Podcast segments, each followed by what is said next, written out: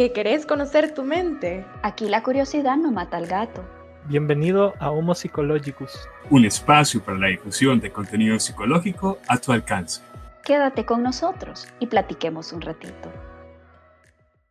Hola querido escucha, pensaste que nos habíamos olvidado de ti, ¿verdad? Pero aquí estamos de regreso. Solo que ahora, lastimosamente, el quórum no está junto, cada uno está en su casita, pero como toda familia, siempre nos reunimos los sábados para platicar. Pero bueno, ¿qué tal están chicos? Creo que ha sido una semana en que casi no hemos tenido contacto, lo cual es raro entre nosotros, un poco perdidos en cada cosa que, que tenemos que hacer. Pero cuéntenme, ¿qué tal están? Súper bien, Zaida. Hola, querido escucha, bienvenido una semana más a otro capítulo aquí con Homo Psicológicos y con el Quórum. Estamos súper felices de volver a estas reflexiones grupales que nos gusta inducir. Y sí, definitivamente esta semana ha sido de locos. Hemos estado del tingo al tango, enfrentando la vida cotidiana y desafortunadamente pues se nos ha ido un poquito estar en comunicación, aunque nunca dejamos realmente estar en comunicación porque gracias al WhatsApp siempre estamos mandando mensajitos y locuras para mantener a este quórum unido y darles la mejor información accesible a ustedes, queridos Hola, ¿qué tal, querido escucho? ¿Cómo estás? Chicas, qué alegre estar con ustedes nuevamente. Yo soy súper contento, no solo porque ahora Saida por la mañana nos compartió una noticia espectacular, que si ya, si ya no se en las redes, de qué estamos hablando, sino porque la reunión, como ya mencionan las chicas, también nos estaba haciendo falta. Entonces, no desunidos, no incomunicados, pero sí esta necesidad de compartir con ustedes siempre es muy latente. Así que qué gustazo estar por acá un gusto, querido escucha, poder compartir nuevamente con el forum, contigo. tal chicos? Un gusto poder verlos. Ustedes no me ven a mí, pero yo veo a ustedes. Y pues me siento muy alegre de poder estar nuevamente juntos para compartir. Como ya lo dice amiga, siempre por WhatsApp compartiendo los memes, contando nuestras situaciones de la vida diaria. Pero hoy estamos en modo serio para hablar y dar cierre a esta, a esta sesión, a esta temporada que tuvimos muy interesante la verdad es que al final sí terminan siendo como sesiones, porque cada uno se va a su casa todo, todo así con reflexión, con reflexión y como fue, no sabía esto, que no sé qué. Pero bueno, qué bueno que estén bien chicos, la verdad es que los extrañaba bastante, pero creo que para empezar ya, la verdad es que esta temporada ha sido fuerte, pero muy, muy necesaria creo que no pudimos haber escogido a mejor eh, invitada VIP, a, a Alison. Alison, si nos estás escuchando, pues te agradecemos muchísimo que nos hayas aceptado la invitación, porque no solo nos enseñaste a nosotros sobre el feminismo, sino que también le diste una nueva perspectiva a todos los que nos escuchan, a aquellas personas que no tenían ni idea qué era el feminismo, o aquellas personas que consideraban que el feminismo no es tan necesario en la realidad que vivimos. Así que como este es el último capítulo de la, de la temporada, lo que vamos a hacer es más como una, una reflexión sobre el, el feminismo. Y bueno, en mi caso, yo sí considero, después de todo lo que hemos hablado con Alison, creo que es algo muy necesario en la realidad salvadoreña que estamos viviendo. Definitivamente somos personas, bueno, los salvadoreños no queremos escuchar, siempre estamos pendientes de de otras cosas. En este caso, pues la primera portada del diario siempre es sobre los deportes y nunca nos damos cuenta de cuántas mujeres están siendo asesinadas, cuántas mujeres aquí en El Salvador trabajan de día a noche y siguen con el salario mínimo o incluso ni es que alcanzan el salario mínimo cuando sus otros compañeros del sexo masculino están ganando el doble o a veces el triple. Pero creo que es algo que uno definitivamente llega a esta reflexión si escucha, si lee, si aprende, si discute con personas que están metidas en, en lo que es el feminismo. Pero no sé qué piensan ustedes, chicos. Pues mira, Zaira, para mí esta experiencia ha sido, yo creí que me iba a recomprometer con el feminismo con esta reflexión. Pero la verdad es que yo tenía una idea tan académica del feminismo que no tenía realmente una noción de la amplitud en el día a día de, la necesidad de la equidad de género que nosotros tenemos. Porque nosotros hemos vivido, eh, hemos bueno, más bien hemos aprendido a vivir en una sociedad patológica a donde la reflexión sobre la inequidad de género ni siquiera nos pasa por la cabeza. Utilizamos chistes que nos degradan a nosotros como mujer, hasta nosotras mismas como mujer. Nos ponemos en, en una posición de combate con otras mujeres y lo hacemos de una manera tan orgánica, tan natural, como que si fuese la normalidad.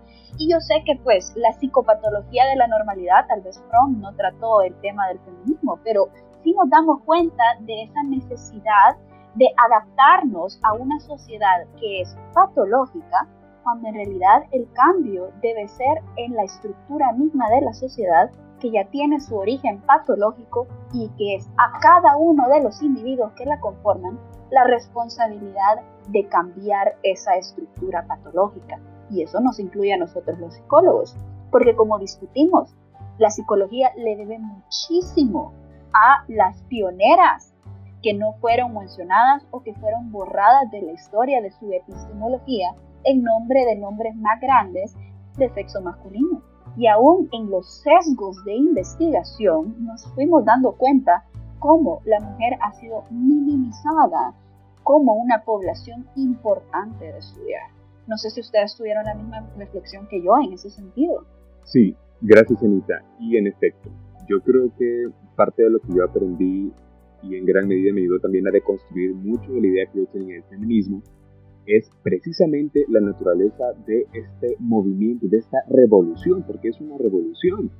Y en el gran sentido de la palabra, nosotros nos encontramos con, como ya lo mencionamos, con aquellos conceptos que de pronto nos parecen inaccesibles o nos generan resistencia, pero cuando concluyes en la finalidad que tiene todo movimiento social, con, que es reformar su funcionamiento, como mencionaba Anita, te encuentras ante la gran necesidad de destacar lo que mencionaba Saita, por ejemplo, esta brecha gigante entre lo que nosotros como sociedad priorizamos y lo que es una verdadera necesidad. Entonces, ¿cómo es posible que haya mujeres que temen por su muerte, temen por su seguridad todos los días, que luchan contra las injusticias de un sistema laboral que no les valora y dignifica primero como seres humanos y luego como mujeres. Entonces te, das, te das cuenta que hay mucha necesidad en un país. Sin embargo, cuando te encuentras con, con la empoderante voz de esta cantidad de personas que se mueven hacia la idea de que un cambio social se consigue, ya no dialogando de una forma este, infértil, que es como muchos muchas veces se intentó, sino que realmente batiendo las bases mismas de la coexistencia, de aquello que es un símbolo, de aquello que, es representativo, te das cuenta que solo así eres escuchado. Entonces, no hay de otra de momento. Tal vez habrá un punto en el que, como mencionaba Anita, el, feminismo intelectual retome las arcas del empoderamiento social, en el que las personas, sin importar su género, se vuelven referentes de cualquier área de su desarrollo, ¿sabes? Su profesión, su vida, sus comunidades. Pero hasta que no sea así, hasta que una mujer no pueda decir en completa libertad, soy astronauta, eh, al igual que, los 50 otros hombres con los que compartí, pero también mis 50 otras compañeras, hasta que una mujer no pueda decir, soy la escritora de 25 libros de psicología que se han acuñado bajo mi nombre, bajo mis estudios, en completa propiedad de mis descubrimientos, hey, hay mucho camino que recorrer en mi caso, la reflexión que me dejó pues toda esta discusión que tuvimos en los episodios pasados con Allison es de que nunca debemos de olvidar la empatía. Creo yo de que la empatía siempre la recalcamos, siempre la tenemos ahí, siempre la ponemos y cuando vamos a empezar a hablar de un tema sensible, para muchos siempre decimos que la empatía, la empatía, la empatía. Y Anita dijo algo muy interesante que me llamaba la atención y es que generalmente cuando hablamos de ciertos movimientos, cuando hablamos de ciertas situaciones sociales, tenemos a veces una mirada bastante teórica y nos mucho en lo que ya está escrito, mucho en lo que, o en el cómo debería de ser las cosas, y cuando nos centramos bajo una mirada racional, bajo una mirada muy teórica, la empatía pues se nos olvida, que no estamos siendo eh, una persona humana hablando sobre temas que están afectando a los humanos. Entonces, esa es más que todo mi reflexión que me quedó a mí, pues desarrollar mucho de empatía, no confiarnos, no decir, ya tengo empatía por lo que estás sintiendo. Y como lo hablamos en el capítulo de empatía, no solo, ah, que lo siento por lo que está pasando, ¿verdad? Pero chido, vamos a continuar con la vida, no, sino que conocer el fondo, qué es lo que está pasando muy adentro, qué es aquello que en realidad le está doliendo a esa persona y por qué le está doliendo.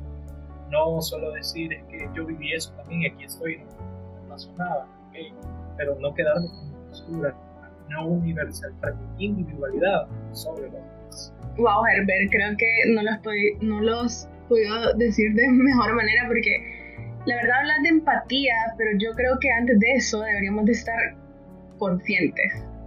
Y si no estamos conscientes, definitivamente no vamos a poder generar empatía hacia las personas que más lo necesitan. Y para estar conscientes, creo que no solo viene de nosotros como individuos, sino que también viene de estructuras, organizaciones, instituciones escolares que le dan prioridad a este tipo de movimientos o a la historia en el sentido de, mira, esto es lo que está pasando, o sea, esto es lo que está pasando en la realidad, esto es lo que ha venido pasando, que las mujeres se les cohibe, se les... O sea, están oprimidas por la sociedad, o sea, no nos demos paja, eso es lo que somos, oprimidas por la sociedad. Como Billy estaba diciendo, no se nos reconoce como ser humano. Y creo que algo que a mí me impactó bastante y fue algo que dijo Allison. Por ejemplo, tú te pones a pensar, ok, yo soy mujer, yo puedo estudiar, yo puedo trabajar, eh, a mí nunca me ha pasado nada de tal y tal cosa. Ok, qué bueno y qué alegre que a ti no te ha pasado, pero ¿por qué crees o quién crees que te ha dado el espacio para que tú puedas estudiar, que tú puedas trabajar, pero ¿qué pasa con las demás que no pueden hacer esas cosas que tú sí haces? O sea, que tú sí lo tengas todo, entre comillas, ¿verdad? Porque nunca se tiene todo, pero que tú tengas estas posibilidades no significa que las demás queden en el olvido. O sea, también es tu deber como mujer, como ser humano, proporcionarles esas oportunidades a las demás.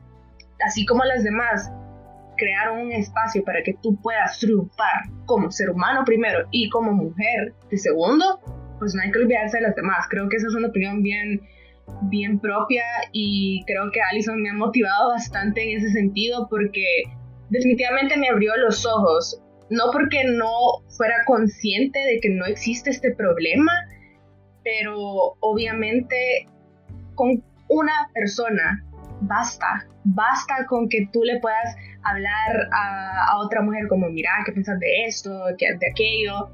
Y así se va volviendo como un, como esa, esa foto del fosforito, o sea, uno quema el otro y así va poco a poco. Entonces creo que esa es una reflexión que a mí me quedó, me impactó. Gracias Alison, mil gracias porque de verdad creo que como ser humano como mujer también es mi responsabilidad darle espacio y oportunidades a las que más lo necesitan. A mí otro de los puntos de la reflexión que nos compartía Alison en el último capítulo es que este movimiento este, ha roto todas las brechas de edad, de generaciones, ha roto, los ha, roto todas, todas aquellas barreras ideológicas entre generaciones de las mismas mujeres que se han unido para promover esos derechos. Me puse a reflexionar bastante en en la educación que me ha dado mi mamá. Y me encanta, por ejemplo, a veces este, escucharla llegar a conclusiones como, chica, uno cuando es mamá, viene cansado del trabajo, tiene que hacer comida, tiene que preparar los trastes, uno no tiene derecho a enojarse, a decir que no quiere hacerlo, me dice. Uno en un hogar se siente tan presionado por los roles que, se le que uno se autoimpone en respuesta a lo que gira en torno, que no es justo para una. Y, me encanta escucharle en su debate personal, llegando a esas conclusiones en las que ella misma se reconoce una mujer vulnerada por ese sistema, como nos mencionaba Alison, machista, en la que la mujer toma un papel secundario en la respuesta a sus necesidades y tiene que subyugar su, su, su, su plan, su vida, su autorrealización personal a los de primero su familia, su esposo o sus hijos, no sé. Entonces, cada vez que una mujer llega a una conclusión valiosa sobre su lugar en su familia, en su trabajo, en su universidad, en su escuela, donde sea, y se encuentra siendo vulnerada de cualquiera de sus derechos, eh, es, es, algo que hay que aplaudir, como mencionaba Saida, porque te da la apertura a más crecimiento. Te reconoces entonces como parte de algo que está funcionando para ti y por ti, ¿sabes? Entonces, a mí eso, eso es algo que yo quiero destacar como muy importante porque me puse a pensar bastante en las mujeres en mi familia y en lo injustos que a veces pueden ser los mismos sistemas familiares con las mujeres. hilvanando un poco con tu punto, a mí me parece interesante cómo las mujeres, eh, nosotras mismas, en nuestro discurso, nos damos una responsabilidad excesiva en nuestro rol. Porque si te das cuenta, eh, la exigencia social de la mujer ahora, más que ya va hacia esa evolución de equidad, a donde la mujer misma se exige ser excelente madre, excelente proveedora, excelente profesional, excelente en todo. ¿Y por qué debemos ser excelente en todo? Ser suficiente ha sido suficiente para los hombres que han dominado todo el, la estructura misma de la sociedad a través de la historia. Entonces nosotros como mujeres ya tenemos que cambiar ese disco. No tenemos que ser excelentes, tenemos que ser suficientes para encontrar nuestro bienestar. Obviamente aquí estoy tocando el culto a la excelencia, el culto a la perfección que pues desde los millennials empezamos a generar esa expectativa irreal de encontrar una perfección que nunca estará realmente a disposición de nuestras manos. Esa hiperproductividad que se nos ha exigido por no haber enfrentado una guerra, por no haber enfrentado dificultades magnánimas, aunque ahora con la pandemia pues ya no nos pueden meter en ese cajón que nosotros somos una sociedad realmente a una generación realmente aguadita, ¿verdad? La generación de cristal que, siempre nos están poniendo en las redes sociales. Pero si te das cuenta, las mujeres somos particularmente frágiles a adoptar ese tipo de lenguaje. Ese tipo de lenguaje que nos, nos hace autovulnerables a esas exigencias que son en demasía. Por supuesto, está bien que cada quien tenga sus niveles y sus estándares que pone para su propia vida, pero como sociedad dejemos de pedirle a la mujer que sea excelente, porque el hecho de ser mujer ya es suficiente. Y claro, yo no sé ustedes, queridos escuchas, pero la verdad que a mí reconectar con esta reflexión, porque muchas veces nos tomamos, el tiempo de estar reflexionando trivialidades. A la psicología nos ponen cosas como eh, cinco maneras de ser feliz o cosas así nos ponen encima y no nos ponemos a reflexionar realmente los temas que debemos sacar. Y en psicología la inequidad es una realidad y es algo que se vuelve patológico. Creo que Billy lo discutía en uno de los capítulos anteriores, a donde el mismo hecho de que desde pequeñas a las mujeres y a los hombres se les van adaptando a roles sociales, pues va creando pensamientos que no son saludables y van creando conductas que no son saludables.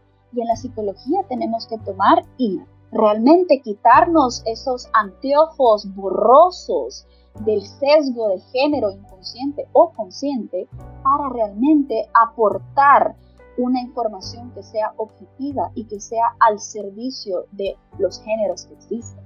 Porque sí, como les mencioné antes, la complicación de los géneros, pues eso lo vamos a ver después, porque verdad, como dijimos, es una construcción social y eso realmente es algo que merece su propio episodio para discutir de eso. Pero por el momento quedémonos con esa idea. Ser humano debería ser la etiqueta que va primero ante todo. No, sos hombre, tenés este rol, sos mujer, tenés este rol. No, sos ser humano, tienes tus responsabilidades y tus derechos y tu valía no cambia por cómo manifiestes tu género. Y, y tus derechos no cambian. Y tu derecho a pedir tus derechos no cambian por esa situación. No sé qué opinan ustedes, chicos. Así es, querido escucha, yo quiero compartirte finalmente algo muy importante. Si algo en los roles que tú desempeñas como parte de tu identidad de género llega a tener alguna implicación sobre tu salud mental, sobre tu desempeño laboral, tu desempeño académico, que vaya en detrimento de ti, debes considerar la importancia de poner en debate todo lo practicado en esta serie.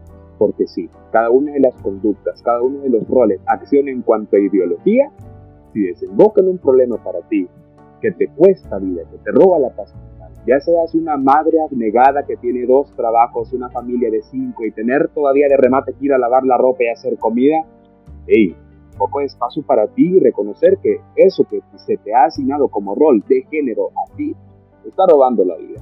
O si de pronto tú eres el padre abnegado en el que no nadie más te ayuda en casa y trabajas 24 horas al día por un mínimo y, te das cuenta, hey, ¿dónde hay espacio para mis emociones, para mi malestar? Es importante, querido escucha, que te atrevas a romper cada uno de esos patrones impuestos a ti o adoptados en libertad cuando te empiezan a costar algo más que, algo más que tiempo, sino que te empiezan a robar tu salud en muchos sentidos. Así es, querido escucha. Creo yo que autocuestionarnos sobre todo lo que hemos aprendido y en qué estamos pasando nuestro comportamiento o aquello que se nos ha enseñado, es importante, como mencionaba Alison. Ninguna situación que nos exija más de lo que podemos dar, o ninguna situación que nos reste lo que deberíamos de dar, por ejemplo, es una situación que al final nos va a llevar a nuestro bienestar. Debemos de procurar nuestro bienestar, pero ojo, sin dañar el bienestar de los demás. Debemos de, darle la importancia cada persona que representa por lo que posee. Y cuando hablo de posesiones, hablo de posesiones materiales, ¿okay? hablo de, de aquellas virtudes, aquellas características de su personalidad que lo hacen diferente a las demás personas. Pero ojo, que esas diferencias no marquen una exclusión, esas diferencias no marquen un yo estoy arriba, tú estás abajo, sino que estas diferencias las podemos tomar y trabajar en conjunto para potenciar lo que somos ahorita. Y créeme que de todos aprendemos. Si algo he aprendido en mi experiencia personal es que todos nos enseñan algo de ti y no le restemos lugar a alguien que nos pueda aportar mucho. Definitivamente, yo concuerdo con todo lo que ustedes han dicho y creo que para ir cerrando me gustaría decir que uno hay que estar conscientes para luego poder generar empatía y darle esa empatía a quienes más lo necesitan, pero también no ser gente que autoperpetúa estas conductas, tal como lo estaban diciendo los test, eh, hay que identificar qué oportunidades tenemos, qué oportunidades no tenemos, qué derechos estamos exigiendo y qué derechos se nos están dando. Porque a medida que vamos creciendo y si no rompemos con estas barreras o con estos pensamientos tan arcaicos, porque la verdad son de otra generación que ya ni siquiera debería tener lugar en pleno siglo XXI, pero si no rompemos con esto, nosotros mismos se lo vamos a enseñar a las generaciones que vienen. Y luego se va a ir reproduciendo, o sea, nunca va a haber como este cierre por completo de esta inequidad de género. Quién sabe si se vuelve más grande, si se vuelve peor o si llega a un punto en el que la mujer no es reconocida como una persona, o sea, ya por completo es alguien ajena a la sociedad. Entonces creo que es muy importante identificarte como una persona que tiene o no tiene tales derechos, pero también que hace o tiene ciertas conductas para uno poder cambiarlas o mejorarlas. Porque definitivamente, ya como lo dije, estamos en pleno siglo XXI, ya no podemos seguir con esta inequidad de género que, tan, que, que ya nos está afectando a, a todos de alguna manera u otra, o tal vez tú no te has dado cuenta, querido escucha, pero ya nos está afectando a todos. Así es, creo que ya dos milenios de opresión es hora de irlos parando, ¿verdad? Porque nosotros ya como, como sociedad hemos tomado conciencia que existe esta inequidad. Yo sé que hicimos el trazo hasta la época paleolítica, que empieza este, este proceso de separar la importancia de jerarquizar un género sobre otro, de querer subyugar toda aquella persona que es diferente, que muestra una reflexión que va en contra del status quo. Seamos nosotros estos, estos eh, personas que vamos en contra de la corriente. Seamos revolucionarios desde nuestra propia trinchera, sea con algo tan pequeño como nuestro propio ejemplo hacia los demás. Si tú estás en, en cercanía de personas que sabes que subyugan a los demás en nombre sea de género, sea de pensamiento político, etcétera, etcétera, tómate el tiempo de decir alto, conmigo no. Sé tú responsable de no solo de lo que dices, pero de lo que permites que los demás expresen enfrente de ti. Esto hace una gran diferencia entre la evolución y la involución de cada uno como individuo. Así que sin más que decir, querido escucha, te damos, te mandamos un gran abrazo y pues como todas las semanas te recuerdo ser gentil con vos mismo y pues que reflexiones bastante sobre este tema porque es muy necesario. Recuerda siempre abrir tu mente para aprender, querido escuchar, recuerda siempre presionarte, recuerda siempre reflexionar, como ya lo decía Silvia, y recuerda siempre seguir investigando, no te quedes tal vez solo como nosotros decimos o nuestros invitados dicen, si no investigan siempre en fuentes confiables, en fuentes objetivas, y así ir construyendo conocimiento mutuo y no lo compartes a nosotros todo lo que te encuentres y que te genere interés. Que estés muy bien. Así es, querido escucha, yo creo que ahora hay que dar gracias por darnos cuenta. Siempre hay que agradecer por enterarse de todo sobre uno o sobre el sistema donde vive, aunque sea doloroso, aunque sea de profundo impacto, uno debe agradecer la oportunidad de crecer pese a la adversidad. Entonces, con eso en mente, ha sido un gusto estar contigo.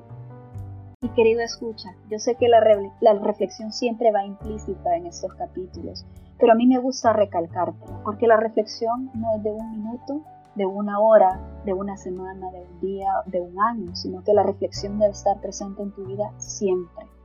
Recuerda, todo lo que viene a ti en forma de símbolo debe ser reflexionado y procesado para tu propio bienestar, sea este cognitivo, emocional o simplemente de tu actitud del día a día.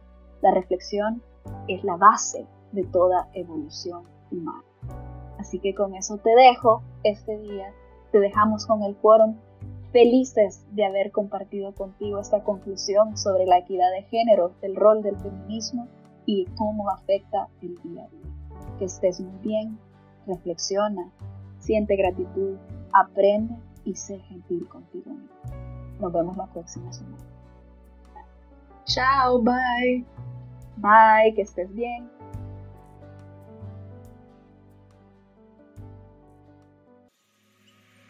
Querido escucha, te agradecemos por haber llegado al final de este episodio. Y recuerda que si tienes más curiosidad sobre el tema que platicamos hoy, nos puedes escribir a nuestro correo homopsychologicus2020 o a nuestra plataforma de Instagram en la que nos puedes encontrar como homopsychologicus2020. Porque recuerda, somos tu puente hacia el conocimiento psicológico.